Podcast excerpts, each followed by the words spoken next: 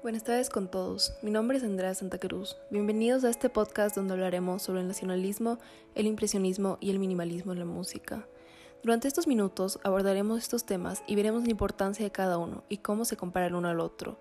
Si tienen dudas sobre escuchar este podcast o no, déjenme aclararlas. Algunos estarán preguntando, ¿pero por qué es tan importante conocer sobre la música? ¿Por qué me importaría este tema a mí? Bueno, la respuesta es simple. Todos los días vivimos rodeados de música. La música es esencial para la humanidad porque todos tenemos ese deseo ardiente de crear, por más grande o pequeño que sea. La interacción con el sonido es inevitable, ya sea para hacerlo o disfrutarlo. Las personas siempre han encontrado la música significativa en sus vidas, ya sea por el placer de escuchar, por la respuesta emocional o la creación. Esto no es diferente con la música contemporánea, que también tiene mucho valor en nuestra sociedad, aunque puede ser menos apreciada.